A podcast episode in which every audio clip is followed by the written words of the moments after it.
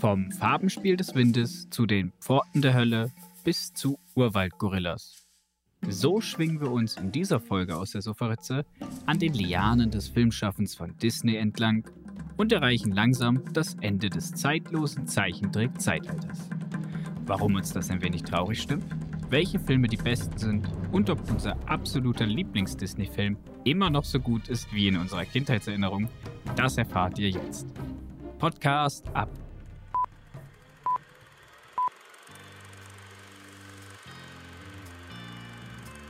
What you just said is one of the most insanely idiotic things I have ever heard.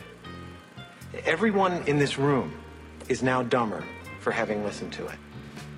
Now, if any of you sons of bitches got anything else to say, now's the f***ing time! Who the fuck do you think you're talking to? Oh, yeah? Are you not entertained? Aus der Sofaritze. Es ist mal wieder soweit. Die Disney-Renaissance nähert sich dem Ende des goldene, das echte goldene Zeitalter, zumindest für mich nicht. The Golden Age. of Platin, Disney, the, the, the, the, the golden of the golden ages. Genau, das Platin-Zeitalter. Äh, wir sind am Zenit der Disney-Filme. Ähm, und wir gehen ja wahrscheinlich jetzt weiter historisch vor, oder? Das heißt, wir nähern, wir fangen mit Pocahontas an. Ja, natürlich. Also ich meine, wir haben jetzt aufgehört mit äh, The Lion King, der ja für viele Leute als der beste Disney-Film aller Zeiten gilt. Und auch bei mir und auch bei dir ziemlich äh, gut weggekommen ist. Aber das war die gesamte Renaissance eigentlich, äh, die ziemlich gut wegkommt. Sagen wir es so, wir haben mit The Lion King ja tatsächlich so des, die Perfektion an Disney gekriegt. Und jetzt kommen wir zu Pocahontas. Also die, die, das, ja, ja, ja, das kann man so sagen, so wie du es gesagt hast. Wir kommen jetzt zu Pocahontas. ähm, nach dem König der Löwen, der ja also auch einfach fantastisch aussieht, kommen wir einfach jetzt zu Pocahontas. Und Pocahontas hat ein, ein positiven, also ich möchte Po- Pocahontas jetzt nicht dissen. Ähm, und die nachfolgenden Filme, die wir behandeln werden, das können wir jetzt schon mal sagen, ähm, da müssen wir nicht jedes Mal darauf eingehen, dass sie nur sehr, sehr lose sich an irgendwelche Vorlagen halten. Da ja auch die Vorlagen meist keine kindergerechten Also, Geschichten sind. Ich finde jetzt, Pocahontas hat sich schon mal sehr gut daran gehalten, dass es ein Film über Zivilisationsauslöschung ist. Ja, über, ja, nee. Also, das will, also ja. Der einzigen, die wirklich Zivilisation auslöschen im Film, ist, ist der Indianerstamm. die reden am Anfang drüber, hey, wir sind wieder zurück, wir haben gerade die anderen getötet. Oi, oi, oi. Alles cool. Wir sind die sympathischen. Die Wilden. The Savages. Ganz genau. Ähm, ja, einfach, dass es gesagt ist, weil auch bei Herkules und all den anderen, sonst wird man da jedes Mal wieder sagen, also historisch wäre das nicht, ja, wissen wir, ist alles nicht so. Ist alles verdisneyt. Das ist ein Kritikpunkt, den können wir bei jeder, Gesch also den bringen, könnte ich bei jedem Äh, Film anbringen. also da, ich finde, also Disney hat jetzt schon bis zu dem Zeitpunkt sehr akkurat gearbeitet, was äh, geschichtliche Aufarbeitung angeht. Und äh, jetzt bei Pocahontas sind wir tatsächlich ausnahmsweise mal da angelangt, wo es halt nicht stimmt. Und zwar ähm, hätte man ruhig die Indianer noch stärker ähm, stereotypisieren können und äh, auch darauf hinweisen, dass so wie bei Peter Pan, ja. Genau, dass sie eigentlich äh, jeweils ähm, andere Stämme komplett verraten haben und der weiße Mann ja eigentlich nur Frieden stiften wollte. Genau, mit äh, Heizdecken. Äh, nee, jetzt mal Spaß beiseite und Sarkasmus äh, wollte ich nur aus dem Weg geräumt haben, dass nicht niemand nachher denkt, wir kritisieren hier nicht sowas. Also, das ist klar. Punkt. Äh, was ich an dem Film aber gut finde, und das ist auch das Einzige, das habe ich mir auch aufgeschrieben, und das ist, ähm, dass Colors of the Wind ein richtig guter Song ist. Dass ich den mag. Und da hört auf, alles, das, das war's. Ah. Okay, ähm, dann kann ich ja mal, dann kann ich ja mal starten. Also, äh, ich gebe dir schon mal Unrecht dahingehend, dass äh, Colors of the Wind ein guter Song ist. Weil, Der hat einen Emmy gewonnen, weil, Alter. weil ich finde Colors of the Wind unfassbar kitschig. Aber ähm, vielleicht kann man objektiv betrachtet tatsächlich sagen, dass das ein guter Song ist. Gut. Rainstorm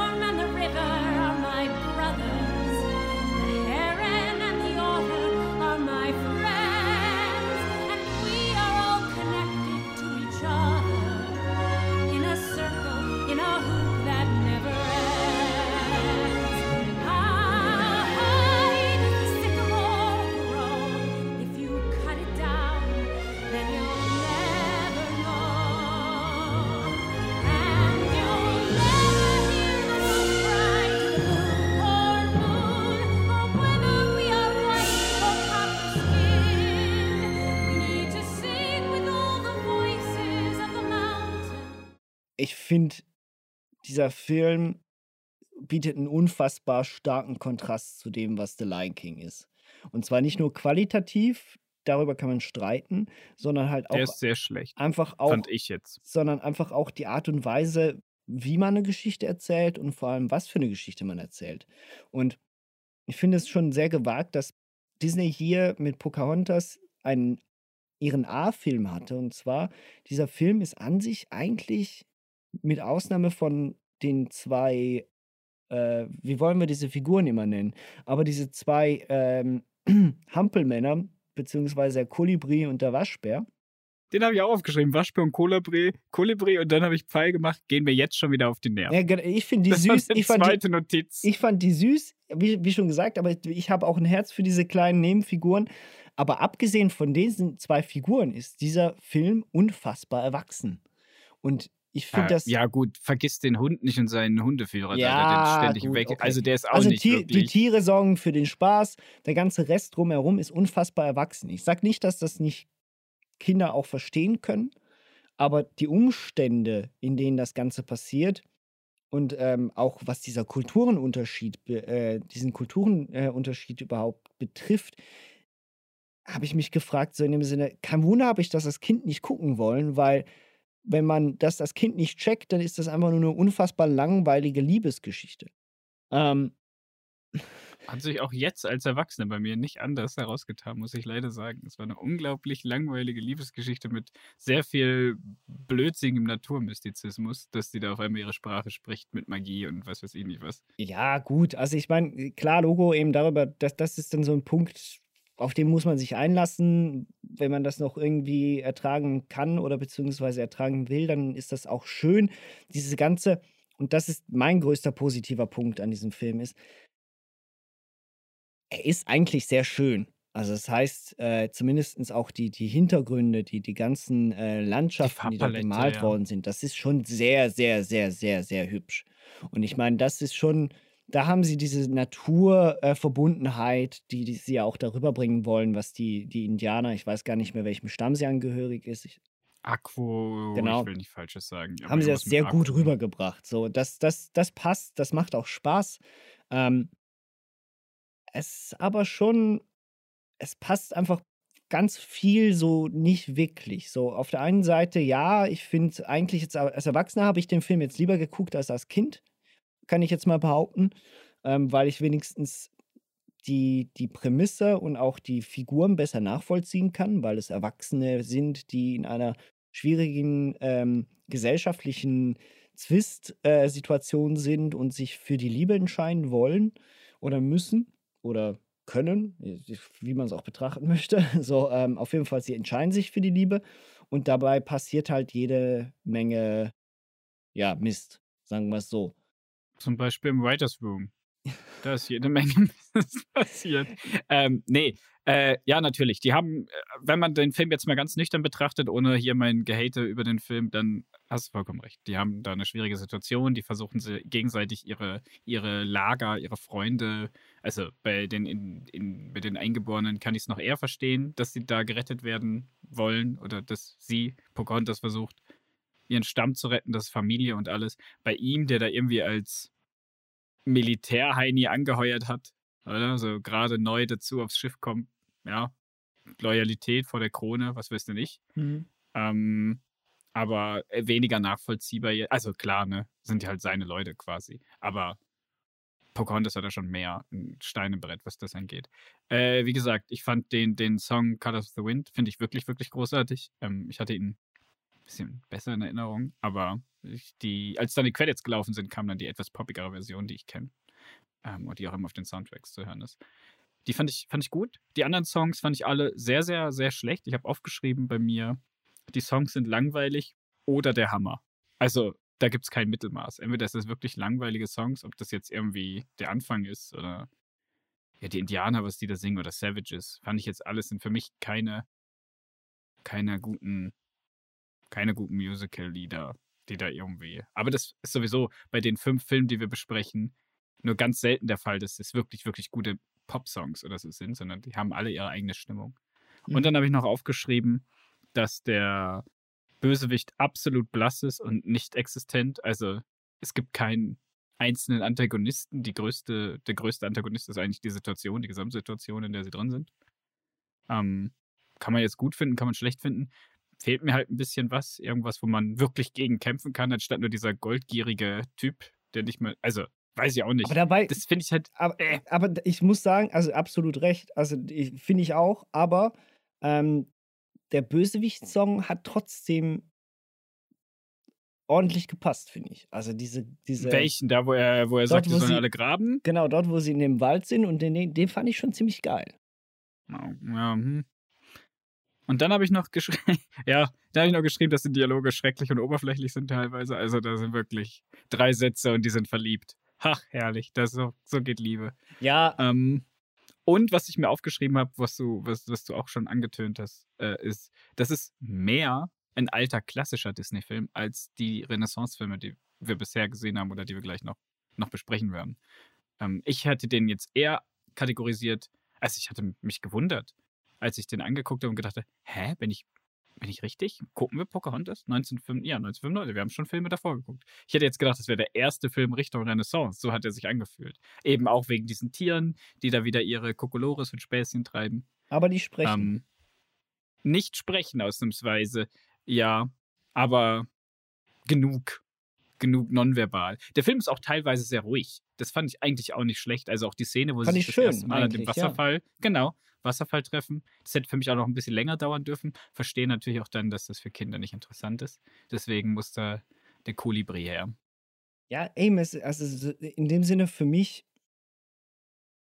eben, es ist, man darf es eigentlich nicht sagen, aber es passt ungefähr zu deiner Aussage mit, äh, es fühlt sich nicht an wie dieser typische Disney-Film. Und das ist, äh, also es ist genau das. Es ist so, nachdem wir diese vier, Schrägstrich, drei großartigen Disney-Filme vorher hatten, haben wir jetzt wieder einen, einen Disney-Film, den ich sehr schwer einstufen kann. Also nicht nur auf meiner persönlichen Lieblingsskala, sondern in dem Sinne, was er genau an Unterhaltung bringt. So und was er auch, äh, wie er in diese Disney-Formel reinpasst, die wir bis jetzt kennen, weil dahingehend passt er nicht rein, aus meiner Sicht. Dafür ist er zu, zu langsam erzählt. Dafür ist die Story, oder nein, nicht die Story, dafür ist die, äh, die Prämisse zu erwachsen. Dafür ist das, was sie mit der ganzen Naturverbundenheit und auch mit, den, ähm, mit dem Zivilisationsproblem äh, aufzeigen möchte oder allgemein mit dem Kolonialisierungsproblem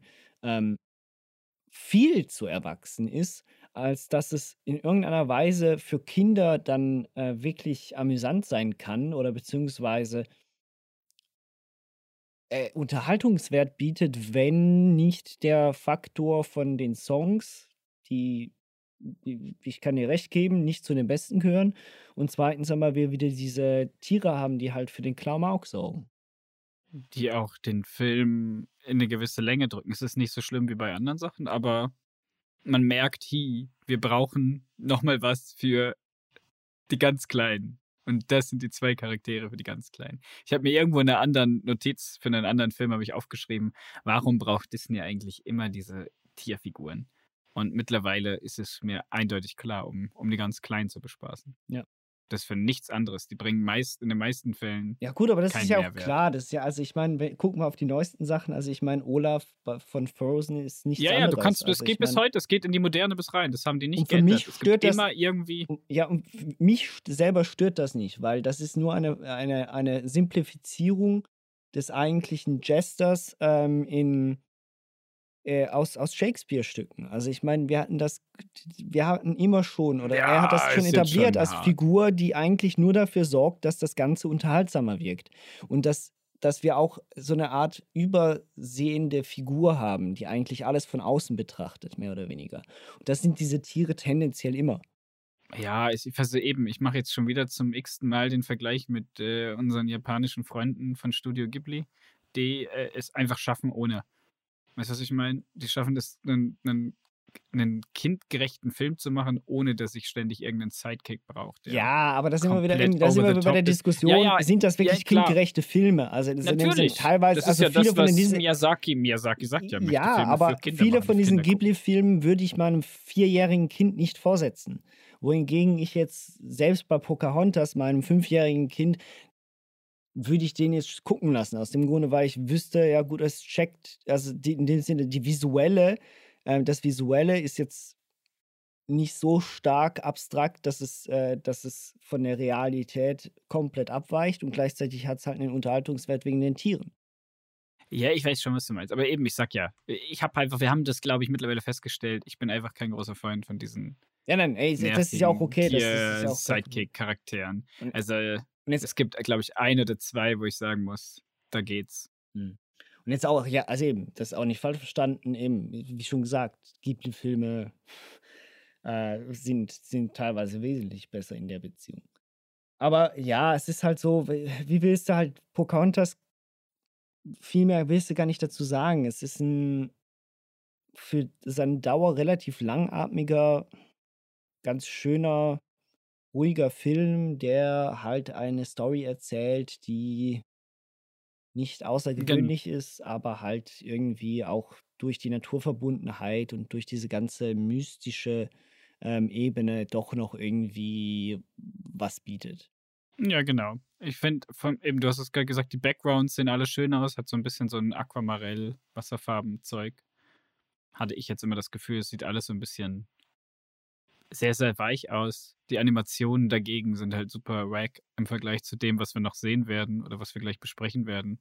Da war die 3D-Animation noch nicht so tief mit drin wie in den nachfolgenden Filmen. Ja, obwohl die Ah. Kanufahrt fand ich zum Beispiel schon mal nicht schlecht animiert dafür, dass das 95 ist. Also da fand ich Aladdin mit dem, äh, mit dem Sandlöwen oder Tiger, was auch immer das war, wesentlich Ja, gut, schlechter. aber Aladdin ist auch nochmal zwei Jahre vorher oder drei. Das ist wohl wahr. Ähm, genau, ja, das war Pocahontas. Für mich tatsächlich der schwächste von den fünf, die wir heute besprechen. Das Kann ich äh, kann ich auch jetzt unterschreiben, ja. Ja, dann machen wir das Dokument fertig, können das gleich noch reinkritzeln und dann können wir eigentlich zum nächsten Film kommen. 1996 kam nämlich ähm, der untypischste, unkindlichste, erwachsenste, weiß ich nicht, wie auch immer das durchgegangen ist. Ich weiß nicht, was in diesem Studio von sich gegangen ist, dass sie gesagt haben, das bringen wir ins Kino für Kinder. Aber ich bin froh, dass sie es gemacht haben, denn Der Glöckner von Notre Dame entwickelt sich immer mehr zu einem meiner Lieblings-Disney 2D-Animationsfilme. Ja, ich verstehe, was du meinst. Also, ähm, ich, ich war überrascht, weil ich den Film schon seit langer Zeit nicht mehr gesehen habe.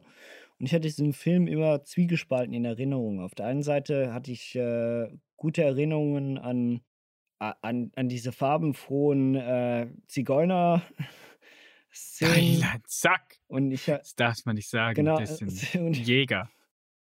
Roma, Entschuldigung. Ähm, Genau, es sind Roma. Auf jeden Fall, so werden sie ja bezeichnet in dem Film. Kann ich ja nichts Ja, dafür. Gypsies ist im, im Ähm, Englischen. genau, richtig. So, auf jeden Fall. Ähm, und auch, auch an den einen oder anderen Song. Äh, ich glaube aber, ich weiß, warum ich den als Kind nicht so gerne geguckt habe und warum ich ihn jetzt tatsächlich positiv auch aufgenommen habe.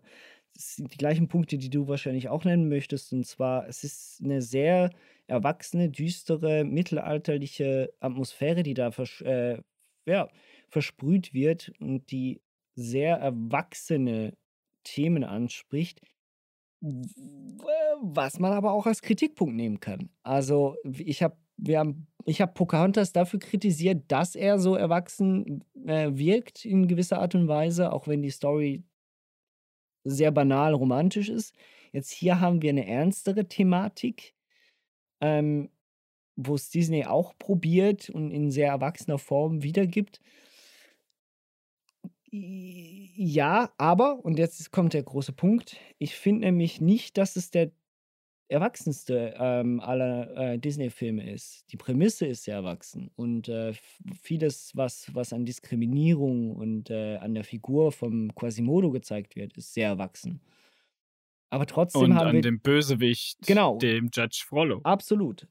Ähm, wir haben aber gleichzeitig eben auch viele dieser Spaßszenen, viele dieser ähm, Spaßfiguren. Wir haben sowohl den ähm, obersten Roma, ähm, ich weiß nicht mehr, wie der heißt, äh, der den, den, Du den meinst den, den vom, vom Court of. Äh, genau, den wortwörtlichen Jester spielt, mehr oder weniger. Genau. Und äh, gleichzeitig auch diese drei äh, Gargoyles, die da mit ja, quasi. diese Wasserspeier, ja. Genau, und die aber ja nur in seinem Kopf existieren. Genau. Die sind ja nicht echt eigentlich. Hab ich gedacht die ganze Zeit bis zum Schluss, wo sie dann gegen die Leute kämpfen. Und äh, da äh, eben, was ist so, würde mich jetzt wundern nehmen, wie hast du denn die wahrgenommen? Sind die dir auch auf den Äh, Sack gegangen? I lose to a pigeon. Ja, natürlich sind die mir auf den Sack gegangen. Vor allen Dingen der, der gespielt wird von. Danny DeVito? Oh Gott, wer? Oder wie heißt ja. er? Nein, nicht Danny DeVito. Danny DeVito spielt, spricht, ähm, Danny DeVito spricht den, den Trainer in Herkules. Ähm, Stimmt. Ich weiß gar nicht, wer das ist, aber der ist mir auf jeden Fall hart, mächtig, sind die mir, sind die Szenen, Auf die ja, Weichteile gegangen. das sind, genau, die sind für mich nicht das, was den Film ausmacht. Ich finde, der Glöckner von Notre Dame hat für mich so ein bisschen Theateratmosphäre. Stimmt. der, der bietet, du hast diese Szenen, wo sich das Glück des, des ähm, naiven Hauptcharakters, diese Szene, wo er zum, zum King of Justice äh, an dem Carnival of Justice Mhm. da oder Carnival of Idiots, ich weiß nicht mehr genau, wie es heißt. Irgendwie so, ähm, Genau, wo er da zum König gekrönt wird und direkt danach verspottet und von allen, oder? Also du hast diese Höhen und Tiefen, die ziemlich schnell kommen. Du hast eine unglaubliche Tiefe in den Songs, ist mir aufgefallen. Die sind auch nicht so melodiös, dass du dazu irgendwie abdancen kannst. Die haben alle so eine Schwere in sich. Die sind alle so ein bisschen getragen. Also ich habe mir wirklich aufgeschrieben, dass das äh, für mich alles Phantom der Oper und Le Miserable Vibes hat. Als nächstes versteckt sich ein Rätsel im Klang aller Glocken Notre Dames. Was ist ein Monstrum und was ist ein Mann? Klingt das Bild,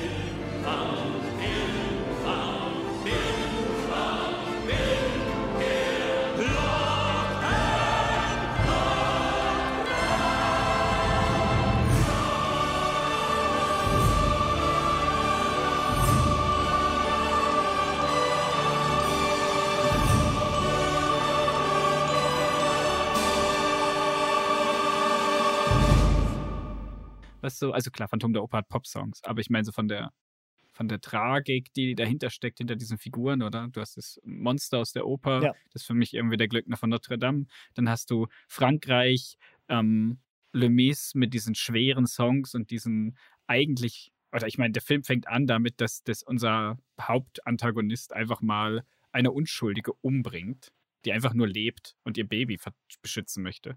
Und sich dann rausredet in jeder seiner Sachen, dass er ja nichts dafür kann. Und erst als seine Seele in Gefahr ist, erbarmt er sich, weil er ja doch ein strenggläubiger Katholik ist.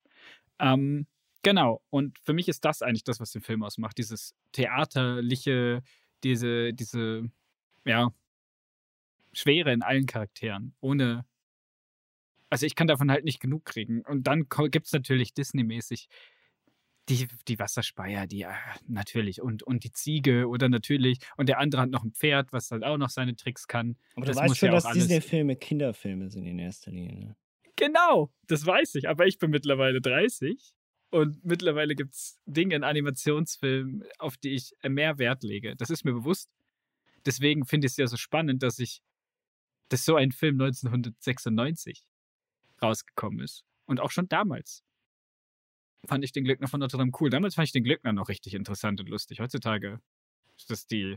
Ich hatte immer Angst vor dem Glück Nicht als so- Kind, glaube ich. Nee, ich nicht. Ich hatte, ich hatte Frollo, war wirklich der, wo ich dachte, scheiße. Nee, den, den fand ich immer Angst gemacht. sympathisch. Da dachte ich mir, der hat eigentlich schon recht. Ne? Also, nein. Ah, wie Ablassbrief, oder wie geht es? nein, der ist ja wirklich böse. Also anders kann man es nicht sagen. Das ist wirklich einer, der Habe ich aufgeschrieben. Frollo, bester Bösewicht. Grund auf, also Grund auf wirklich böse. Dann haben wir noch Folter in dem Film. Es wird einfach mal wild um sich gefoltert. Fand ich auch geil, habe ich aufgeschrieben. Bisschen Folter geht immer bei Disney. Ja, und auch eben, auch, auch allgemein mit, mit äh, Kampf und mit Brutalität wird da also nur schon die Szene, als das Haus abgefackelt wird von der Bauernfamilie und der sagt, nö, lass sie verbrennen als Exempel. Und dann der andere da reinrennt und sie ausholt. Und ich denke mir so, wait a minute, what? Ja, das ist sowieso krass. Er sagt ja auch, weißt du, ich, eben, ich finde diese innere Twist von diesem Bösewicht, das ist einer der wenigen Bösewichte bei Disney, der mehr als nur eine Facette hat, oder? Wir hatten jetzt in dem einen Film im, in Pocahontas, oh, ich will Gold. Oh, Gold, Gold, Gold. Und wenn die Rothäute kommen, dann müssen sie halt sterben. Mir egal. Und dann hast du in Tarzan, oh, ich will Geld. Geld, Geld, Geld. Ja. Und hier hast du halt wirklich einen, der hat ein bisschen mehr Tiefe drin. Er, er möchte eigentlich, das Spannende ist ja, dass der Judge Frollo ist ja eigentlich der Kirchenvorsteher im Original von Victor Hugo, ähm, von der Glöckner von Notre Dame. Mhm. Und deswegen kann er nicht mit Esmeralda zusammen sein. Oder deswegen kommt dieses, äh, sein, sein, er darf ja sein Gelübde da, sein Zölibat nicht brechen. Und trotzdem ist er super scharf auf sie. Ähm, und das haben sie halt genommen. Und man kann es jetzt nicht ganz nachvollziehen, warum er sie nicht haben darf als Katholik, nur weil sie Gypsy ist, quasi in seinen Augen. Ähm, aber theoretisch dürfte er sie heiraten. Und taufen und keine Ahnung was. Aber blöd, ist ja auch egal. Auf jeden Fall, worauf ich hinaus will, ist dieser innere Twist und diese Wollust, die er in sich spürt und dass er das als eine der sieben, also Wollust, als Lust und, und dass er da, dass er das halt als Katholik nicht kann, weil das eine Todsünde ist. Ich finde es halt super einen spannenden Ansatz, dass Disney das durchwinkt. Für einen Kinderfilm. Mir ist bewusst, dass es einer ist. Aber den Disney Executives glaube ich nicht. Vielleicht haben die sich so eine Line Koks gezogen und gesagt, Lust, Sünde, Katholiken, machen wir. Ich weiß es nicht.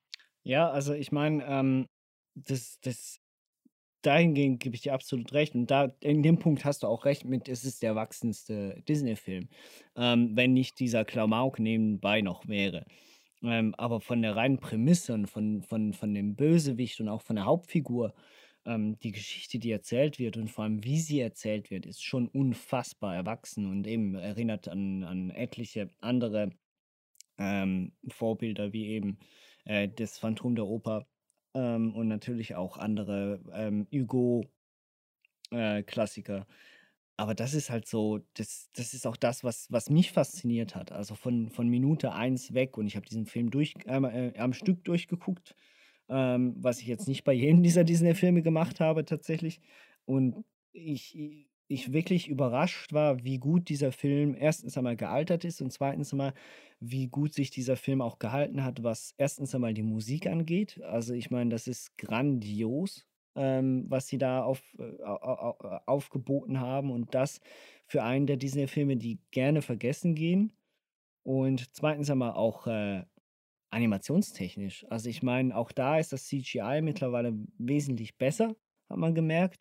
Diese ganzen Mhm, Das 2D, 3D-Zeug. Genau. Das, ich, mir gefällt das extrem gut. Ich liebe sowas in, in, in fand Animationsfilmen. ich mega geil und vor allem auch diese ganze, der, der, der Notre Mhm. Dame selbst und auch wie er auf diesem rumtanzt ähm, und mit auch Esmeralda nachher dann darauf rumtanzt, da wird einem wirklich wirklich fast schon ähm, auf positive Art und Weise übel, weil, ähm, weil man wirklich diese Höhe auch wahrnimmt, mehr oder weniger, weil dieser Schwindel tatsächlich entsteht. Und das, äh, Mhm, das der ist ein, Vertigo-Effekt. Genau, und das ist animationstechnisch tatsächlich grandios gelöst und funktioniert auch heute noch unfassbar gut. Ja, sehe seh ich ähnlich. Die einzigen Kritikpunkte, die ich habe, also jetzt nicht animationstechnisch, aber ich habe ihn natürlich, du hast sie wahrscheinlich dir alles schön wieder mal auf Deutsch gegeben, dann können wir das schön vergleichen. Ich weiß nicht, wie die Stimme von Esmeralda im Deutschen ist, im, im Englischen ist es Demi Moore. Ja, fand ich jetzt nicht so, so krass. Ja, okay. Im, im Deutschen äh, kein Problem. Also im Deutschen macht's, äh, macht sie es gut. Ich weiß gar nicht mehr, wer sie spricht. Äh, ich müsste nochmal nachgucken. Aber auf jeden Fall, nee, also da habe ich, ist mir keine der Rollen negativ aufgefallen. Vielleicht die vom Hauptmann. Die wirkt, wirkte teilweise ein bisschen abwesend. Ja, so ein bisschen nicht ganz so in der Rolle, wie man es gerne erwartet hätte. Aber die Figur selbst wirkt ja auch ein bisschen zwischen den Stühlen so, ja, der Ja, einen ich bin der hübsche Schönling, in den sich jetzt, sie braucht noch irgendeinen einen Liebespartner, sonst, weil Quasimodo kann es ja nicht haben und ein Disney-Film ohne Kuss. Ja, und trotzdem muss ich, also trotzdem muss ich ihm sagen, so die Figur selbst erfüllt trotzdem einen Sinn, dass nachher diese Liebesgeschichte zwischen Esmeralda und ihm halt wieder typisch Disney äh, von 0 auf 100 geht und sich diese Frau, die aufgewachsen ist in einer, in einer Welt, in der sie eigentlich ständig verfolgt wird, mehr oder weniger, sich dann in einen französischen Hauptmann verliebt, in 0, nix, das ist halt schon, naja. Ja, bei der Kussszene, bei der Kussszene habe ich mir, wo, wo Quasimodo so eifersüchtig reinschaut, habe ich einfach mal aufgeschrieben, hast du mal versucht, nicht hässlich zu sein, Quasimodo. Das war, so kam mir das vor, so, ja, sei einfach nicht hässlich, dann mag die dich auch. Ja. Weil es geht nur darum, Das dass du schön bist. Typisch, ja, wieder echt typisch. Ja. Obwohl, es gab schon hübschere ähm, andere Typen äh, in Disney-Filmen. So hübsch ist der Hauptmann jetzt auch wieder nicht. Ja, das liegt aber auch am, am Zeichenstil. Und dann habe ich noch geschrieben, das haben wir schon besprochen, die Wasserspeier sind leider unlustig.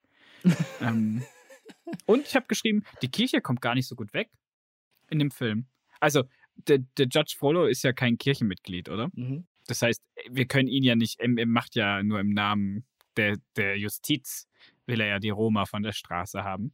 Weil sie ja eigentlich alles Banditen sind, sagt er. Ja, alle böse. Und der Film, vers der Film versucht uns zu suggerieren, dass das nicht stimmt, dass die alle ganz nett und freundlich sind. Und dann kommen sie aber trotzdem zu diesem Court of Miracles und sollen erstmal direkt gehängt werden. Mhm. Also da habe ich gedacht, vielleicht hat Frollo einen ganz kleinen Punkt. Nicht alle, aber scheinbar gibt es da doch ein Banditenproblem in dieser Stadt. Vielleicht nicht so heftig, wie er es darstellt. Ja. Und da habe ich so gedacht, so, mm, können wir mal den armen Frollo in Ruhe lassen? Nein, natürlich nicht, aber ja. Äh, und, was ich eigentlich noch sagen genau, und äh, die Kirche kommt nicht so gut weg, weil sie hilft den Leuten gar nicht. Nein. Die, die einfach kommt in die Kirche, betet ein bisschen Gibt und Geld.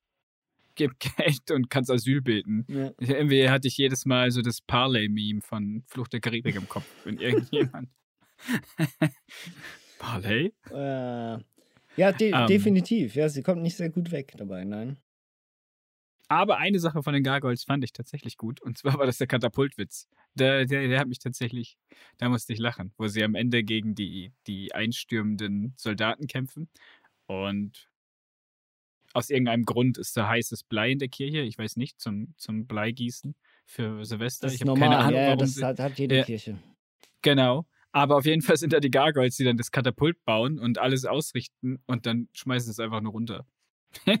Gag fand ich einfach ganz geil. Ja, es war super dumm und stumpf, aber da musste ich tatsächlich lachen. Ähm, ja. Und ansonsten habe ich noch geschrieben, Frollo sieht am Ende sehr, sehr besessen aus, so äh, einfach mal das Teufelsbildnis oben auf der Kirche. Hatte ich einen sehr guten Touch mit Ey, den gelben krass Augen. gemacht, ja, ja, definitiv. Und natürlich, die Hübschen kriegen sich am Ende. Das war wieder wichtig. Das sind alle meine Notizen zu dem Film. Insgesamt mag ich den Film. Äh, sehr großer Fan vom Glöckner von Notre Dame. Könnte für mich noch eine Spur ernster sein, aber du hast natürlich recht. In erster Linie ist es eigentlich Kinderunterhaltung. Warum reden wir eigentlich drüber? Mm. Ja, also definitiv jetzt ähm, von einer meiner größeren Überraschungen, also in dem Sinne, ich wusste, dass der Film nicht schlecht ist, aber ich habe den in, in meiner Erinnerung nicht jetzt als, als einen der Filme abgestempelt, den, die ich gerne geguckt habe. So, also richtig gerne. Den ja, Jetzt Glöckner oder? ja, genau, Glöckner von Notre Dame. Äh, ganz im Gegenteil zum nächsten Film. Ähm, und äh, jetzt sind wir bei dem Film angelangt, bei dem wir uns ja tatsächlich äh, überaus einig sind, dass es unser absoluter Favorite ist. Und äh, das auch vollkommen zu Recht.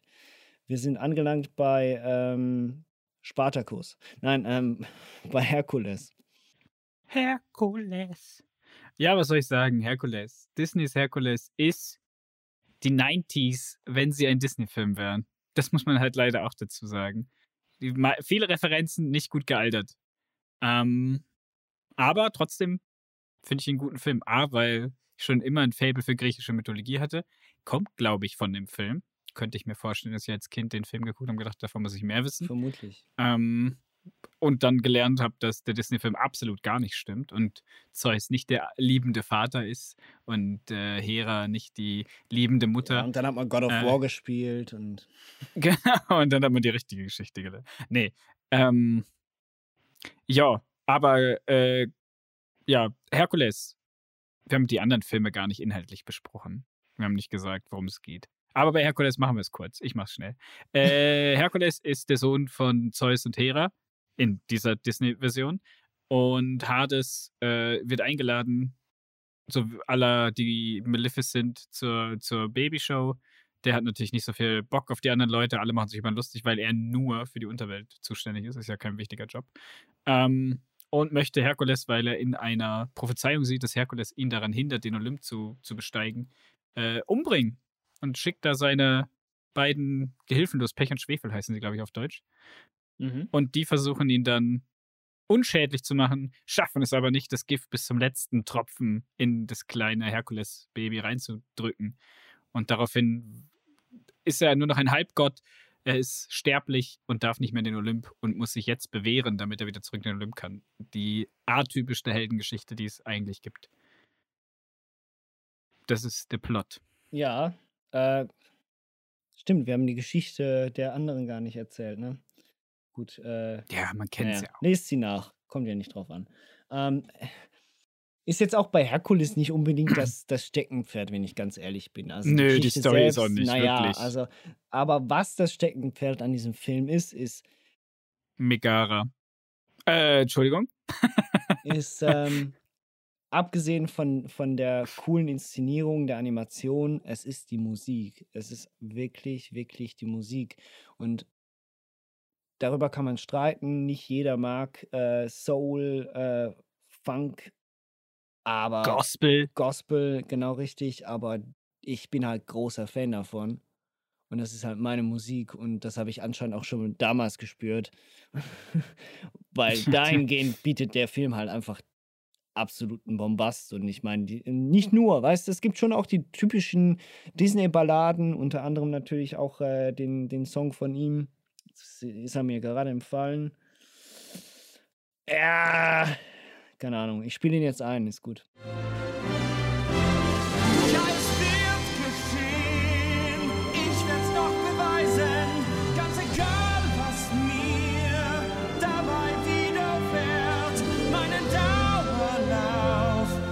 Niemals auf. Und bis dann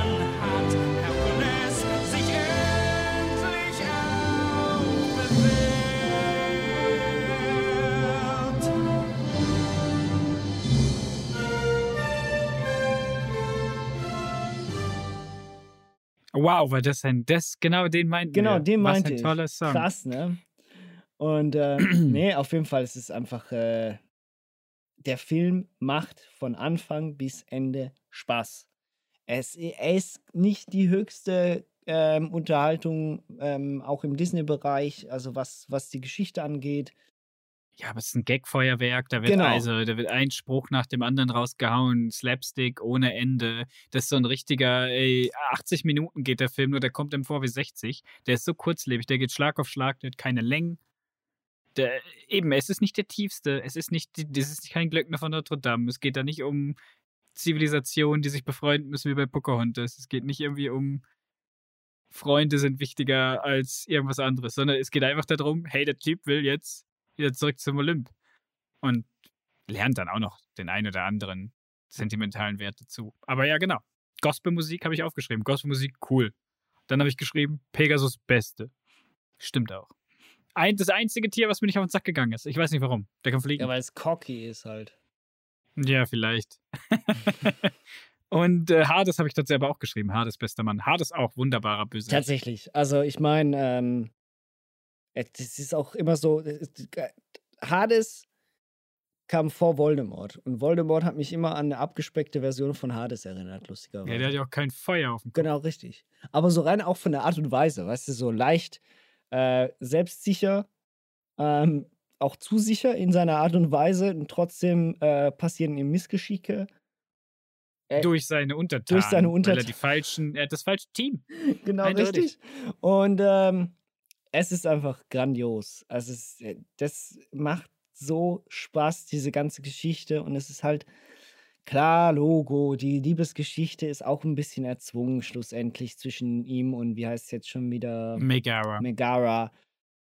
Sie ist nicht eine typische Prinzessin. Vielleicht ist das dann der Grund, warum man es verzeiht oder wieso ich es verzeihe, weil sie dann doch trotzdem eine Frau ist, die auch Schwächen hat, die jetzt nicht komplett naiv ist, sondern schon eine Vorgeschichte, insbesondere was Liebe angeht, hat. Auch so ein schönes. Äh, ne, Ist ja, glaube ich, auch die Tochter von Pandora, oder? Ist das nicht da diese, diese Geschichte des Hades da, die eigentlich, also ursprünglich Hades, die man mit nach Hause genommen? Das Die Unterwelt? ist sehr gut möglich. Ich habe mich so fest nicht mehr mit griechischer Mythologie beschäftigt in den letzten Jahren. Aber auf jeden Fall so in dem Sinne, man, man, es ist eine Figur, bei der man sieht, okay, gut, die hatte ihre Probleme, die hat die falschen Typen abgekriegt, so wird es halt vermittelt.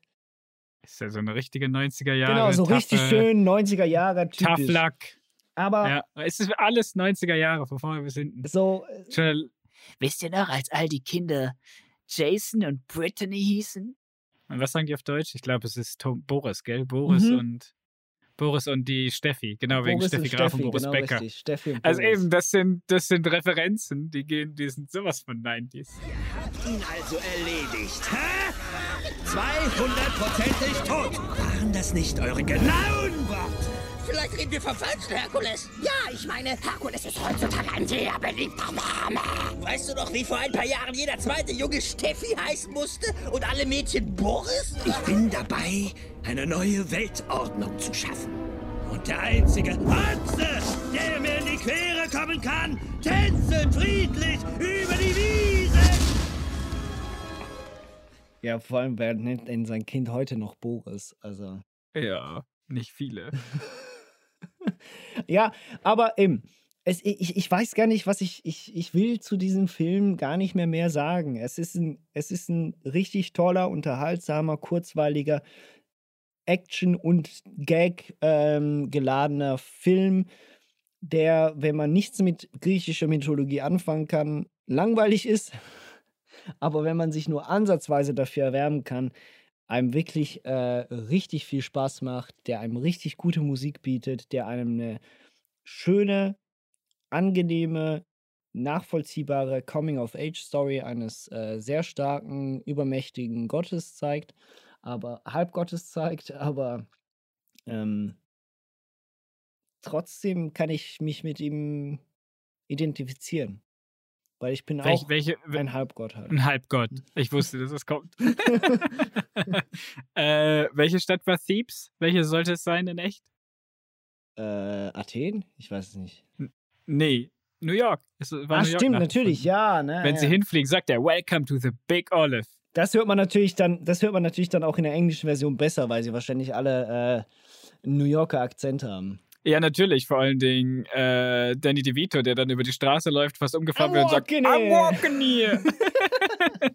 so gut. Und den anderen zweiten Gag, den ich richtig gut fand, war, wo die beiden, wo, wo Pech und Schwefel sich als kleine Kinder ausgeben und unter dem Stein Stimmt, sind. ja. Und der eine schreit, Someone call IXII.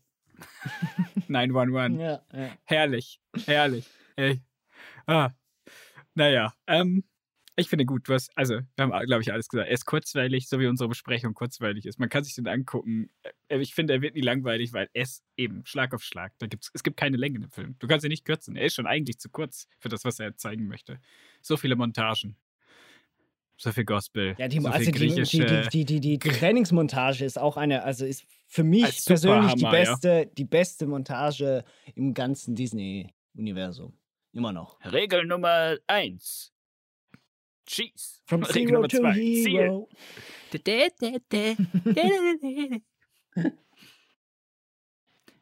Ja, Äh, Zero to Hero ist, glaube ich, die, der Song, der spielt, wenn sie, wenn er die ganzen zehn Aufgaben Heras löst. Also, in dem Film sind es ja die Aufgaben Hades. Äh, ja, vom Zero to Hero, eben dort, wo er sein, äh, seine Ausbildung macht. Ja, es gibt zwei Montagen. Auch in dem Film. Ja, aber ich glaube, vom Zero to Hero ist, als er seine Ausbildung macht, glaube ich.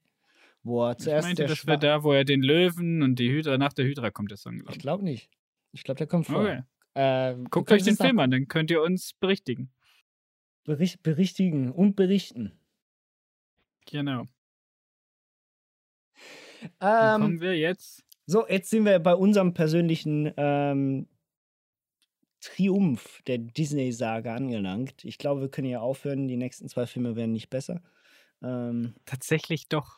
ja, gut, jetzt sind wir, äh, beziehungsweise jetzt sind wir an einem Punkt angelangt, ich korrigiere, an dem äh, ich an meinem Höhepunkt der Disney, äh, des Disney-Schaffens angelangt bin. Jetzt wird es für mich nur noch schlechter.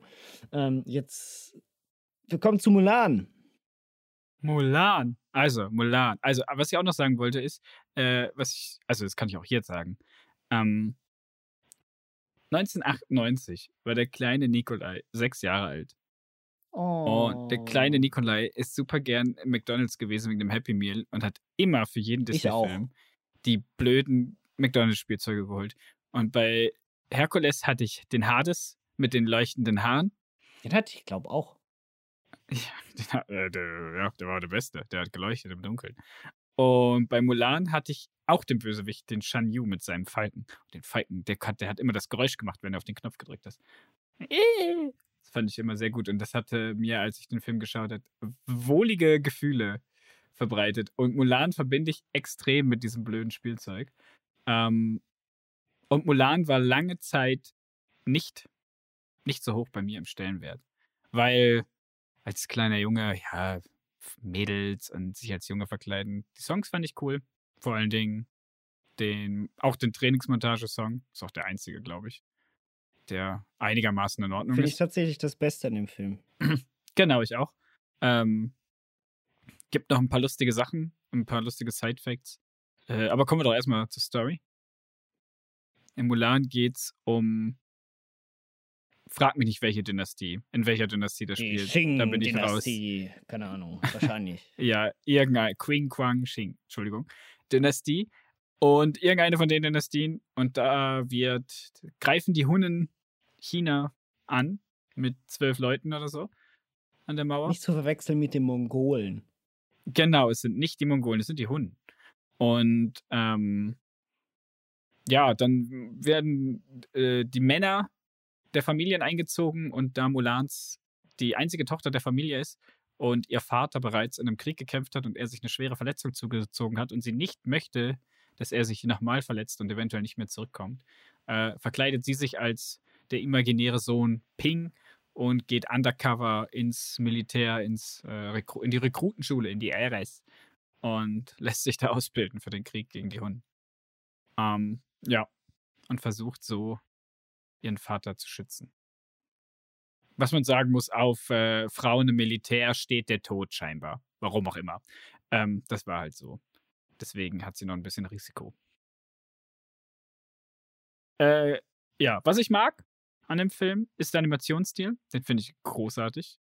Äh, Gerade die 2D, 3D, also die Szene, wo die Hunde mit den Pferden bei der Lawine ist einfach fast mit das Beste, was Disney bis zu dem Zeitpunkt produziert hat. Ähm, sieht einfach immer noch mega episch aus. Flüssig.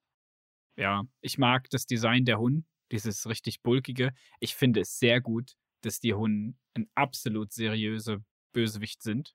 Vor allen Dingen Shan Yu. Der hat zwar nicht viele Lines und der kriegt auch nicht wirklich Motivation, außer dass er sagt, diese Mauer hat mich dazu gebracht, euch zu überfallen. Selber schuld. Quasi, warum schlägst du dich selbst? Aber sie sind nicht einmal, sie sind nicht albern. Sie sind grundsätzlich nicht albern bis ganz zum Schluss. Es gibt eine Szene, wo sie ein bisschen albern sind. Aber sonst, das finde ich halt gut. Seriöse Bösewichte. Das hat Hades zum Beispiel nicht. Hades kann man nicht ernst nehmen. Aber muss man ja auch nicht. Aber ihn kann man ernst nehmen. Ähm, und es hat einen der, fand ich, der krassesten tonalen Wechsel, die ich je in einem Disney-Film gesehen habe. Das nimmt mich immer wieder, überrascht mich, weil ich das immer wieder vergesse, dass es direkt danach kommt. Und zwar, wenn sie den Song singen, was für eine Frau sie haben möchten, als sie äh, in den Krieg ziehen und dann auf dem Schlachtfeld ankommen. Der Song hört auf und sie sind am Schlachtfeld. Also finde ich immer noch einen richtigen Gut-Punch. Also du meinst die Montage, oder was? Nein. Nein, nein, die, die singen da. Ah, ja. Man, ne, ne, ne, ne, ne, ne, ne, ne, ne. Und dann äh, sollen sie ja quasi, dann sagt der eine, du bist ein schlechter Captain und deine Leute werden nie was erreichen und Mushu faked dann diesen Brief, dass sie an die Frontlinie müssen und dann ziehen sie los und singen das Lied, wo jeder irgendwie, jeder erklärt, was er an der Frau so toll findet Und es ist voll das lustige Lied. Und es sind voll die lustigen Choreografien drin und alles ist toll. Und dann kommt der Cut, wenn das Lied aufhört, dreht sich die Kamera quasi um 180 Grad und man sieht das Schlachtfeld von diesem Dorf mit dem kleinen Mädchen, wo die Puppe liegt, die da verbrannt ist und der Vater von, vom Captain, der gestorben ist. Also das ist schon harter Tobak eigentlich, wenn man sich das mal überlegt. Also der, der Wechsel vor allen Dingen ist ziemlich hart. Deswegen habe ich ihn besser im, in Erinnerung, als ich immer dachte. Also ich habe ihn jetzt besser lieben gelernt, als ich das als Kind hätte. Habe ich sonst noch irgendwas aufgeschrieben? Shan Yun ist ein richtiger Badass. Äh, ja. Das ist alles. Und Eddie Murphy als Mushu ist natürlich der Hammer im Original. Äh, Otto macht es natürlich auch nicht schlecht. Absolut nicht. Aber Eddie Murphy war nochmal war noch mal was anderes. Ich habe ja sonst immer nur die deutsche Version geguckt, war das erste Mal, dass ich es Englisch gesehen habe. Ja, ähm, bezüglich Eddie Murphy kann ich es nicht sagen. Ich habe den Film wieder auf Deutsch geguckt. Otto. Äh, ja, er macht das Mein- gut. Ähm, aber tatsächlich äh, geht er mir ein bisschen auf die Nerven. Zumindest am, am Anfang. Nachher kriegt die Figur ein bisschen mehr Tiefe, auch mit der Geschichte als, als, Ge äh, als Geist etc. und so weiter und so fort. Das ist okay, das ist gut. Ähm, es ist halt, für mich ist das der erwachsenste Disney-Film, den es gibt. Punkt. Ähm, weil die Art und Weise, was er erzählt und wie er es erzählt, ist sehr, sehr, sehr, sehr düster und ist sehr, sehr, sehr erwachsen. Also, wenn ich die erste, die erste halbe Stunde gucke ich da und abgesehen von einer, äh, von einer Szene, als dann äh, sie sich entscheidet, also beziehungsweise abgesehen von der Szene mit den Geistern, könnte das genauso gut ein erwachsener ähm, Animationsfilm sein. Und Ja, und das Matchmaking, das ist auch ziemlich Genau, dumm. richtig. Das, das ist auch. Aber sonst, aber ansonsten ist das, das der, der ist, wirkt unfassbar düster, soll er auch sein. Das ist okay. Ich will den Film dafür nicht kritisieren. Er traut sich was, er macht das gut. Ähm, das Hochzeitslied, gleichzeitig will er uns aber hier mit Songs noch, noch irgendwie überzeugen, was für mich teilweise ein bisschen in die Hose geht, was auch für mich immer so ein bisschen, ich, ich finde, dieser Film hat keine Songidentität. Hat er nicht. Er hat keine Liedidentität. Wir haben einen sehr schönen Soundtrack, der, der ist schön asiatisch angehaucht. Ähm, aber die Songs, also das Hochzeitslied zum Beispiel, ganz am Anfang, als sie sich, äh, als sie da die Lehre kriegt, war, wie sie sich als Frau zu verhalten hat. Eben dieses Das, Matchmaking. genau das richtig. ist, ähm, so, genau, ah, so das meinst du mit Matchmaking, Entschuldigung. Ähm, das ist ein grauenhafter Song aus meiner Sicht. Ich finde den richtig Ja, schlimm. den find ich auch also gut. so, Ich so find- richtig oh. schlecht. Und zwar nicht nur, weil er wahrscheinlich auch absichtlich ein bisschen schräg sein soll, sondern einfach, es ist ein schlechter Song. Und zwar auch, fängt hier schon aus meiner Sicht, dann auch aus, aus deutscher Synchronisations- äh, Sicht auch schon an, dass bestimmte Sachen nicht mehr so schön klingen und aufgehen, wie sie es bei anderen Disney-Filmen vorher waren. Aber vielleicht bilde ich mir das auch ein. Auf jeden Fall, ich, mir gefallen die, viele dieser Songs nicht. Ich verstehe auch nicht, warum bei dieser ganzen Verwandlung von Mulan zum Mann, in Anführungszeichen, ein 80er-Jahre-Pop-Song laufen muss. Das verstehe ich nicht.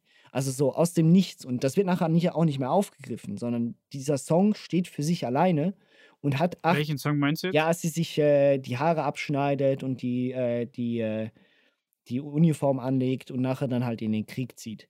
So. Der ist Aha. der Song eigentlich, Ja, ja, ja. schlussendlich, oder? Und für mich so, das ist ein okayer Song, wenn man ihn alleine betrachtet. Nichts Außergewöhnliches.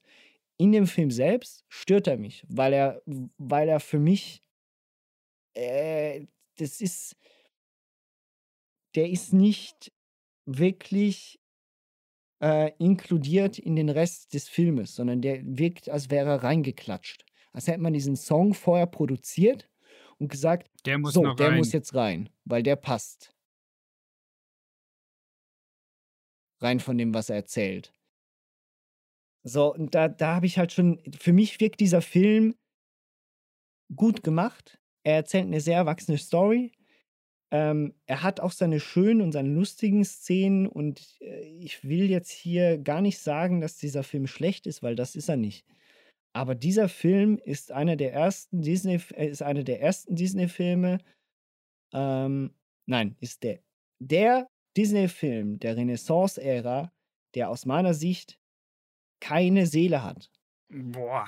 Der, der, der, der erzählt eine ganz anständige Geschichte, aber für mich fehlt, äh, fehlt es da an gewisser, an, an, an, an, einem gewissen Etwas, dass ich mich da wirklich mit diesen Figuren identifizieren möchte, dass ich da wirklich auch mitleide, dass ich das Ganze wirklich auch, auch äh, wirklich mitreißend finde.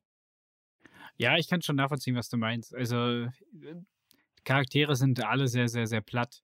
Ähm, die Charakterisierung der einzelnen Figuren ist fast nicht vorhanden. Das kann man schon sagen. Also es gibt, also Mulan sagt halt, ja, ich möchte kein, nicht die typische Frau sein, ich möchte meinen Vater schützen. Gut, das ist jetzt ihre Charakterisierung, mehr kriegt sie nicht. Sie lernt ja nicht nachher noch mehr dazu, ja. oder, sondern einfach nur, sie war ja schon von vornherein der Gute, sie lernt einfach noch die, die Fähigkeiten, sich im Krieg zu behaupten. Dann hast du diesen Jungspund von Kapitän, der knallhart sein möchte. Ja, und äh, er weicht sich dann am gegen Ende des Films. Das ist seine Entwicklung. Da hast du die Nebencharaktere, den dicken, ruhigen, den kleinen, starken und den dünnen, schlachsigen. Ja. Das sind deren, auch deren Charaktereigenschaften. Mehr gibt es da nicht zu sagen.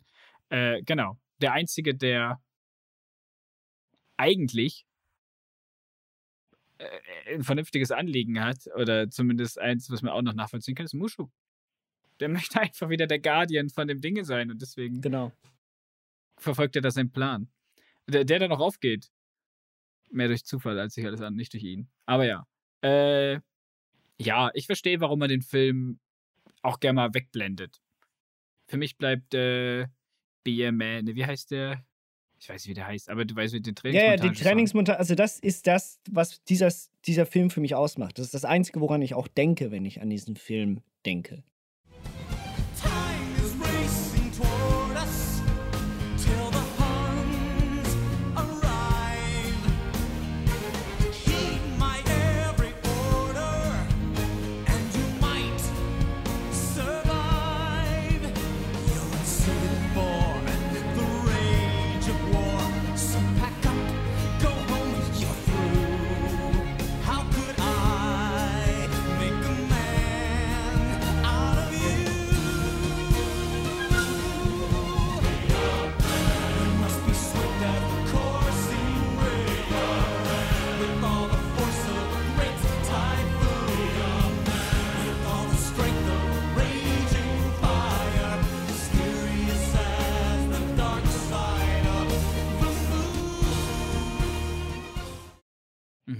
Übrigens, spannend noch, kleiner Fun-Fact, wenn ihr euch den Film auf Mandarin anschaut oder auf einem anderen äh, asiatischen Dialekt, dann könnt ihr vielleicht Jackie Chan raushören, der den Captain spricht und so. singt.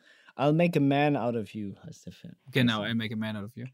Äh, weil Jackie Chan im Original, im Chinesischen, spricht er. was?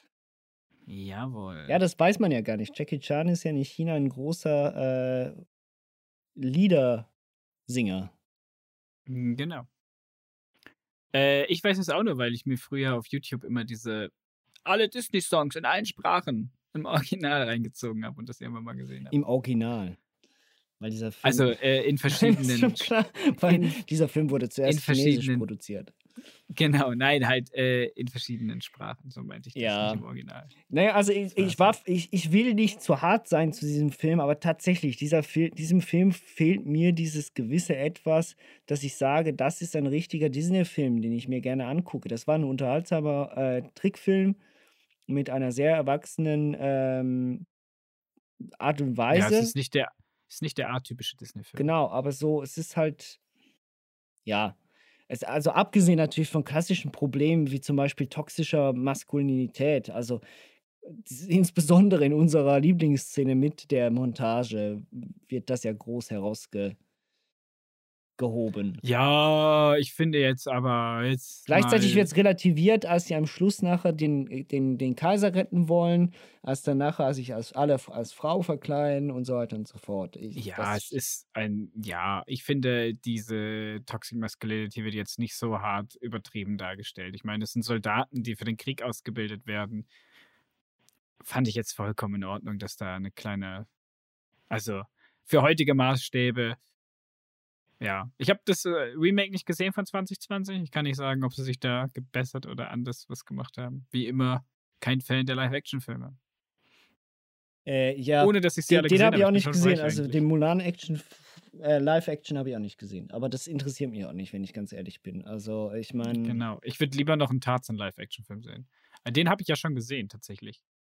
Ja, ich will, ich will lieber, ähm, wie heißt der, Alexander Klaas als, als Tarzan im Musical sehen. Nee, ich habe äh, Josh aus dem Dschungel, wollte ich sagen. Äh, der der, ist, der war richtig gut. George aus dem Dschungel, der war Genau. richtig gut. Der hat richtig. Brendan Fraser Richtig in seiner Zeug, ja. zweitbesten Rolle. Zweitbesten Rolle. Ja.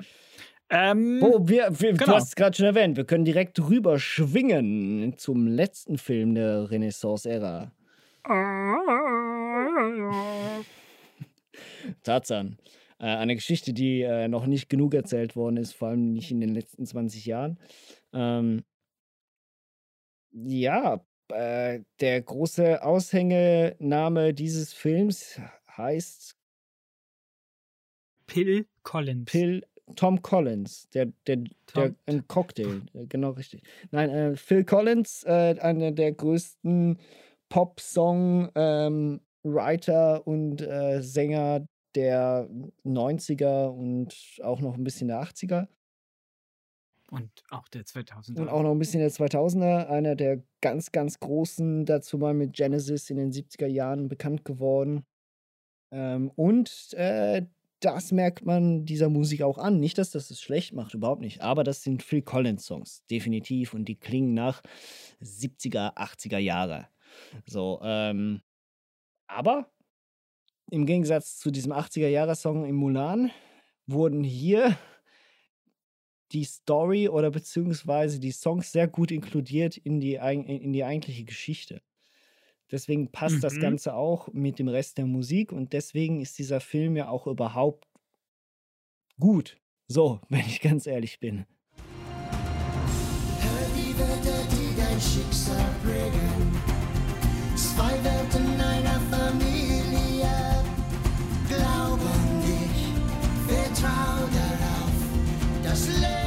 Leben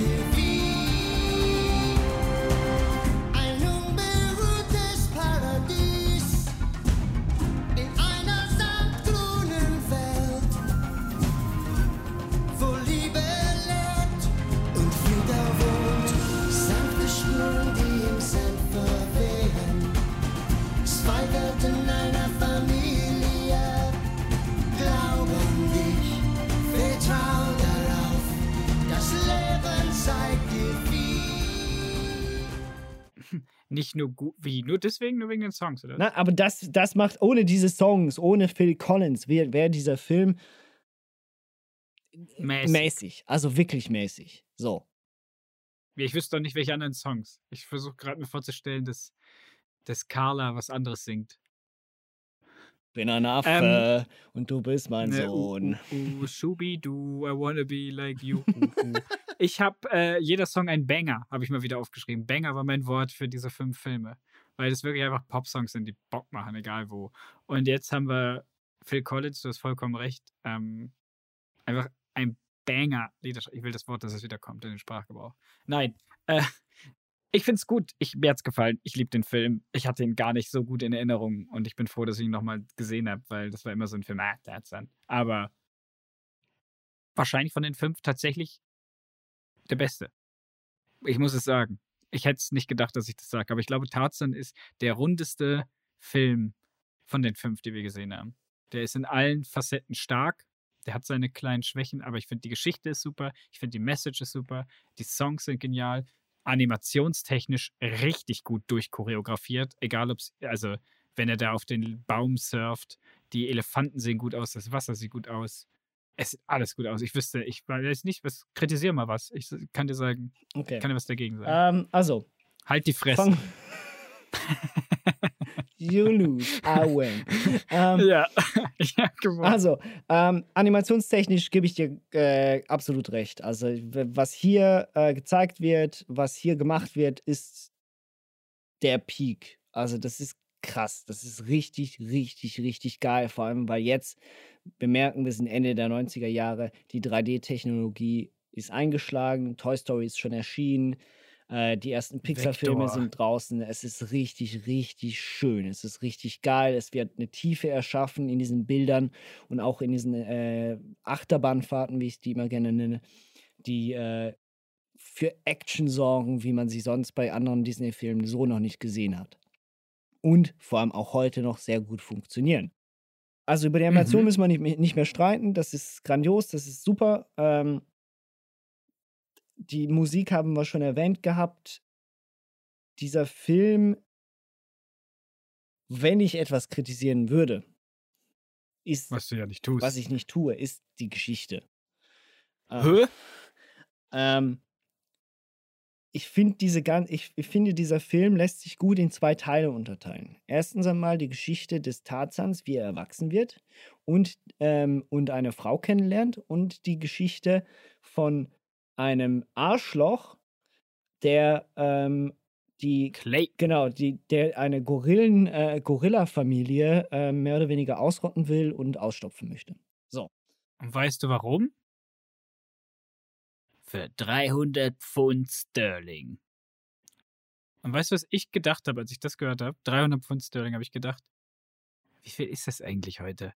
Und dann habe ich, nicht während der viel. Film noch lief, habe ich doch, es ist eigentlich für heutige Verhältnisse, also kurz, kurzer Nebenabschweif. Ich habe geguckt, der, das Buch Tarzan, der Mann, der aus dem Dschungel kam, Gedöns, der kam 1914 raus oder 1912. Und deswegen habe ich die 300 Pfund Sterling gesagt, das ist 1912, oder? Und das wären heute 43.800 Pfund, beziehungsweise 50.000 Schweizer Franken pro Gorilla. Also kann man schon mal machen. Kann man schon mal ein bisschen Geld mit verdienen. Ja, das ist schon nicht Aber das ist nicht schlecht. Genau, ja. also. So, äh, Aber was ich nicht verstanden habe in der Szene ist, warum er das zu Tarzan sagt. Als ob Tarzan irgendwie eine Ahnung hat von Geld und was wie viel wert ist. der, der Aber Ja, der, der kann definitiv viel, äh, viel damit anfangen. Nein, so, äh, das ist, Fun Fact. das ist halt einfach so, ich finde, dieser Film ist, also ich habe tatsächlich, ich habe diesen Film geguckt, auch am Stück, und ich habe mich nach zwei Drittel des Filmes langsam gelangweilt. So, klar, es war wichtig, es ist nachher wichtig, dass natürlich irgendwo diese, dieser Verlust da ist, dass äh, dieser Clayton trotzdem seinen Erfolg hat und äh, diese Affen nachher einfängt, die Gorillas einfängt und so. Das war aber alles irgendwie. Pff, das hat mich emotional halt null gecatcht. So merke ich. So, das ist, was das war mir zu wenig. Ich habe zu wenig Bindung zu diesem, zu dieser Gorilla-Sache aufgebaut, weil sich alles weil, weil sich nachher alles um Tarzan selbst gedreht hat. Klar, Logo. Ich meine, wir sind jetzt bei Avatar, The Way of Water. Das ist nichts anderes als die, die Geschichte von Tarzan. Aber Das ist schon ein bisschen was auch, anderes. auch die da, auch da ist, auch da, wir können darüber streiten, aber äh, Avatar 2 überzeugt ganz bestimmt nicht mit seiner Geschichte. So. Ähm, Ja, Moment jetzt aber mal. Wenn du jetzt von der Geschichte redest. Also, wir haben jetzt die ganze Zeit davon geredet, wie erwachsen die Geschichten sind, oder? Und sorry, das, was da am Anfang bei Tarzan passiert, das kannst du doch keinem Sechsjährigen zeigen. Da wird das, das, ba das Baby-Gorilla wird gefressen, die Eltern sterben, man sieht nachher Blut überall und Fußspuren und Ich habe äh, tatsächlich, ich habe ich hab hier drau ich habe hier geschrieben, ich habe noch, ich habe keiner dieser Filme und ganz we wenige Filme haben es so gut hingekriegt wie Tarzan, viel in kurzer Zeit zu erzählen. Die Einführung, was da genau passiert und wie diese Charaktere eingeführt werden, das ist richtig, richtig gut gemacht bei Tarzan. ja, Und äh, ansonsten eben, und ansonsten ist es alles eben, die, die, die, die ganze wie er aufwächst, das macht mega viel Spaß. Da haben wir auch den richtigen Disney-Faktor und so. Das macht mega, das macht mega Laune. Und äh, dann wird halt Tarzan erwachsen. Und da fängt dann schon so ein bisschen das Problem für mich an.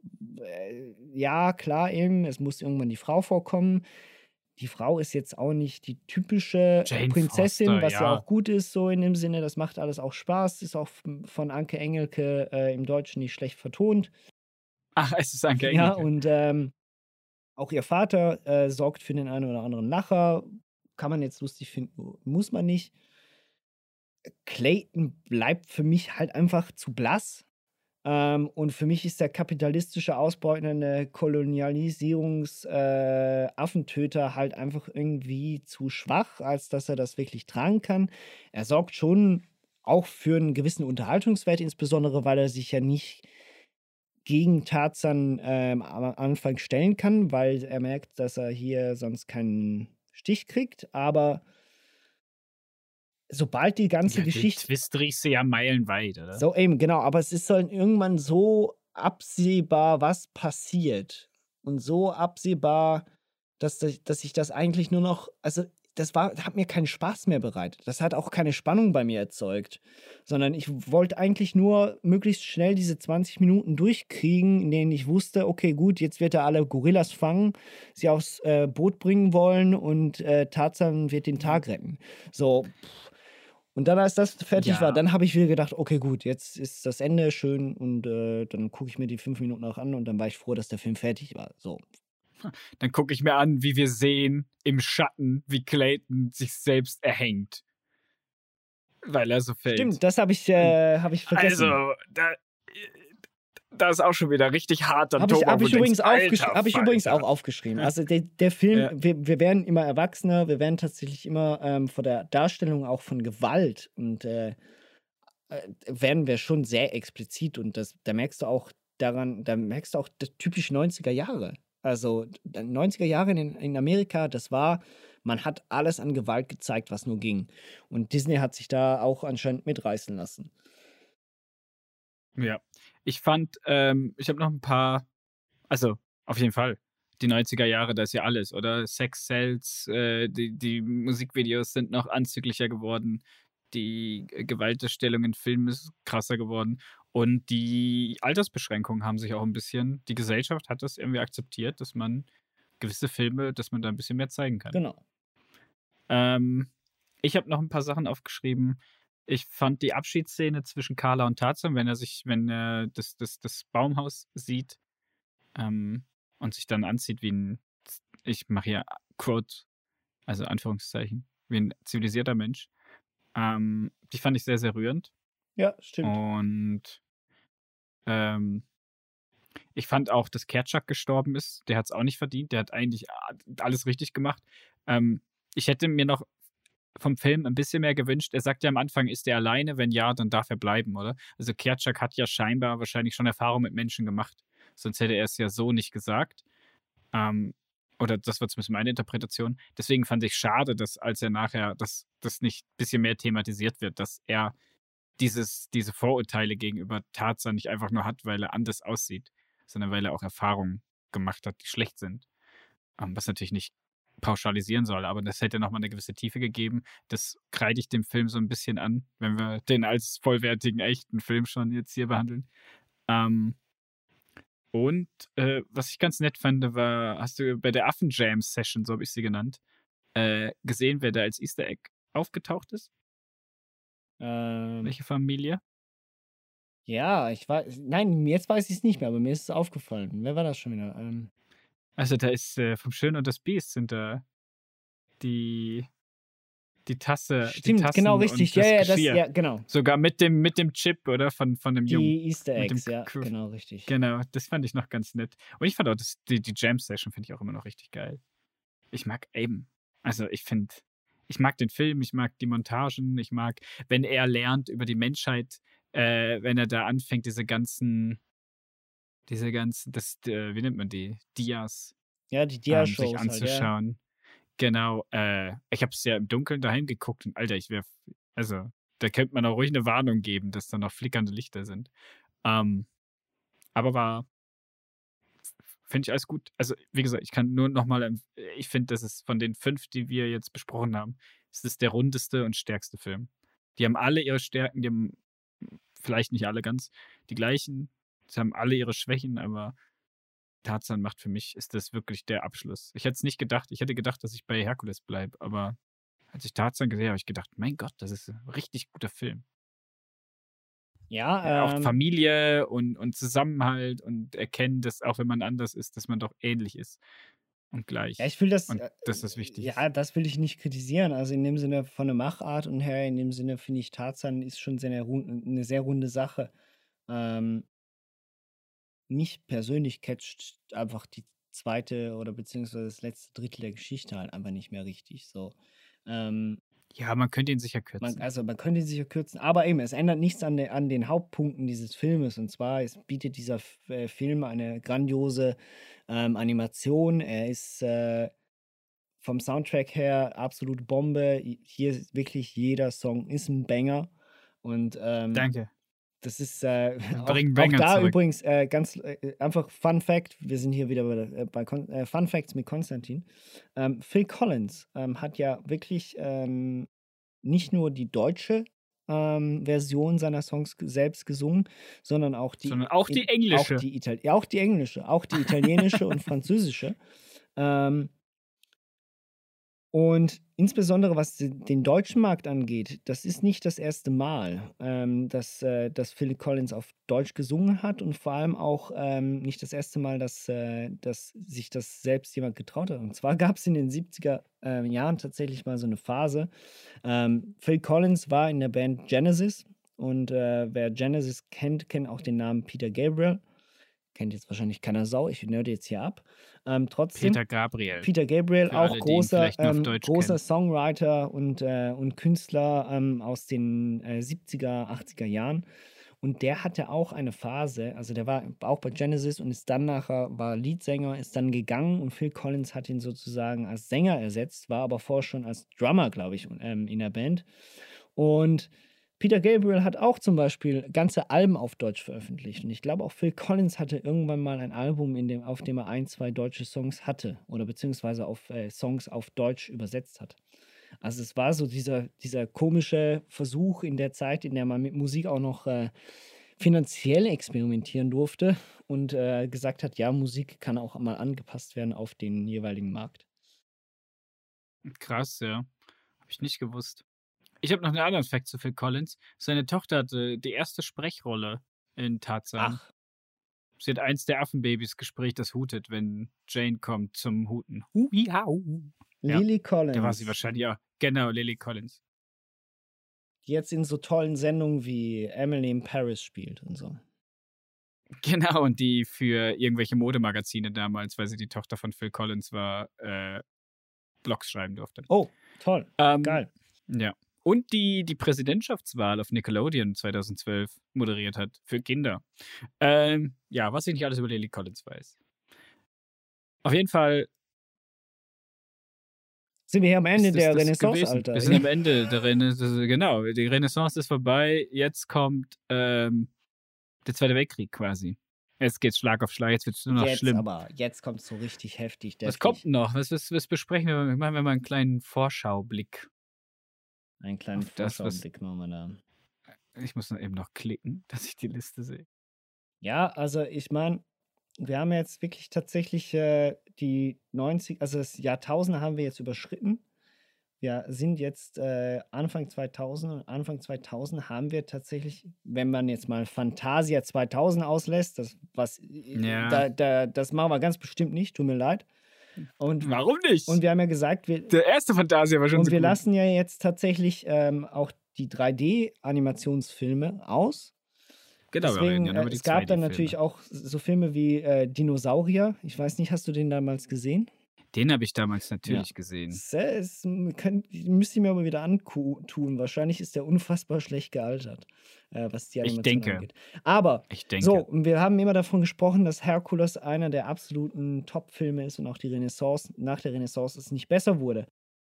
Ähm, trotzdem haben wir hier in der, ich weiß Ach, gar nicht mehr, wie die Phase heißt, Komödie. richtig, richtig, immer noch richtig gute Filme dabei. Also nicht über Königreich für ein Lama. Aber wir haben nur Alter. schon, genau richtig. Also nur schon mit Königreich für ein Lama, das wird eine ri- richtig, richtig coole, coole Folge nächstes Mal. Da freue ich mich auch. Kronk ist einer der. Der besten Charaktere aller Zeiten. Das ist mein Humor. Es ist einfach, der, Kronk Film, ist mein der Humor. Film ist absolut mein Humor. Also ich bin, Ja. ich, ich gucke den, glaube ich, jedes Jahr mindestens einmal. Ich nicht, habe den, glaube ich, erst einmal in meinem Leben gesehen. Echt jetzt? Oh, nee, unbedingt. Ich habe die Serie, es gab mal auf Disney Channel geil. damals eine Serie, äh, Emperor's New Groove School oder so hieß es. Ähm, die habe ich immer gesehen. Ja. Äh, Atlantis, ja. Weiß ich gar nicht, ob ich den sogar gesehen habe oder nicht. Da hat es nämlich langsam aufgehört bei mir mit, mit den Disney-Animationsfilmen für eine Zeit. Lilo und Stitch ist noch gut. Bärenbrüder. Ja, also in dem, also auch so Filme wie Atlantis, die habe ich, glaube ich, wirklich schon Ewigkeiten nicht mehr gesehen.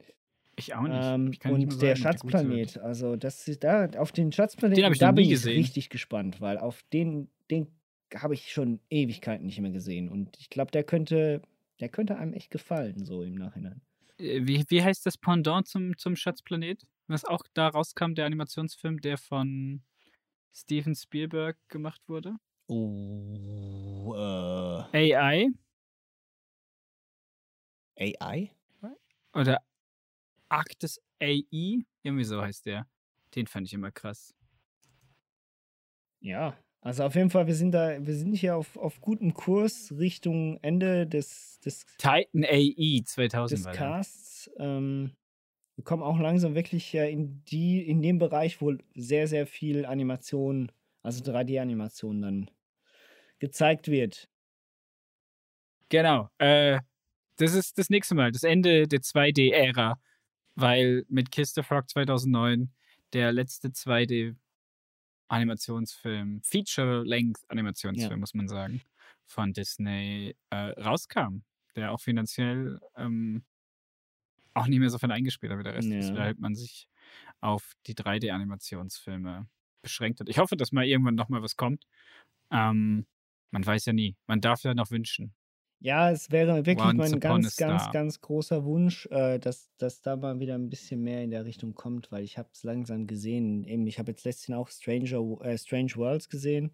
Also Stranger Ja, den fand Worlds. ich super Und ähm, auch wenn dieser Film rein von, also die- die Welt Nein. selbst sieht gut aus, gut animiert aus, aber ein, ein so unfassbar generischer äh, Mist, ähm, also in dem Sinne anders, äh, viel, viel anders kann man es nicht bezeichnen. Es ist jetzt nicht grauenhaft, aber es ist schon ziemlicher Mist.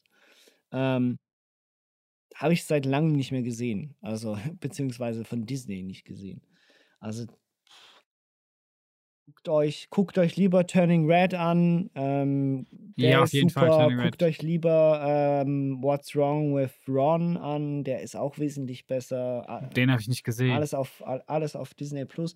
Aber ich will noch mal ganz kurz zurückkommen zu den zehn Filmen der ähm, Renaissance-Ära und will auch noch mal gesagt haben, äh, wirklich einer der Filme, die mich sehr positiv überrascht haben und der völlig unterschätzt ist und der ähm, auch im Boxoffice damals komplett durchgerasselt ist, ähm, lege ich euch wärmstens ans Herz, guckt euch der Glöckner von Notre Dame an. Ja. Und verliert im Schach nicht gegen eine Taube. Das, äh, nein, das ist der, der, ja, genau richtig. Losing to a pigeon. Anscheinend muss es dir doch gefallen. Ich glaube, ich glaub, eigentlich gefallen dir diese Charaktere. Ganz insgeheim gefallen dir diese Charaktere. Aber du willst, du musst. Ich will sie Du- hassen. du ja. willst es ist sie mein hassen. inneres Bedürfnis, sie zu hassen. Ich, es ist der Hass in mir. Ich kann ja nicht alles gut finden. Nee, ich finde, manche Gags funktionieren bei den Dingern und manche nicht. Und in den meisten, also Gags sind ja in Ordnung. Aber wenn es nur so Tom und Jerry Shit ist, dann muss ich mir das nicht fünf bis zehn Minuten geben. Ähm, genau. Glöckner von Notre Dame. Empfehl, ich empfehle euch alles. Guckt euch alles an. Nein, nicht ganz alles. Aber Renaissance war gut, war gut. Hat mich in meine Kindheit zurückentführt. Das, genau, das war ja eigentlich so unsere Hoffnung. Ich muss sagen, definitiv äh, hat auch viele neue Perspektiven aufgetan. Und äh, ja, wenn halt Disney keine 2D-Animationsfilme macht, dann äh, müssen wir das halt machen. Keine Ahnung. Genau, deswegen schaltet ein zu unserem nächsten großen Special. Die zweiten Teile aller Disney-Animationen. Oh ja, genau, richtig. Oh, Aladdin wir hören 2. nie auf. Wir hören nie mehr auf. Wir hören nie, es hört nie auf. Danach machen wir die TV-Serie. Finde ich gut. Jede einzelne Folge besprechen wir. 100, oh ja, Episoden-Guide in 20 Minuten Blöcken. Ja. Wäre wahrscheinlich sehr, sehr lästig. Aber vielleicht auch anstrengend. Und deswegen machen wir es nicht. Ähm, aber trotzdem. Weil, weil ich habe noch ein Leben. Ja, Zwischendurch, ja. Zwischendurch sollte ich auch noch mal Dinge tun, um meine, meine Rechnungen und Steuern zu zahlen. Was, Ähm, die muss genau. man zahlen? Oh, scheiße. Na shit, also ich glaube, da klopft es gerade. Das Steueramt ist da. Ich muss aufhören. Ich wünsche euch damit wunderschönen Abend. Hoffentlich sehen wir uns das nächste Mal aus dem Knast wieder. Ja, ey, also ich wünsche und äh, danke dir, Nikolai. Danke dir, Konstantin. Tschö. Tschüss.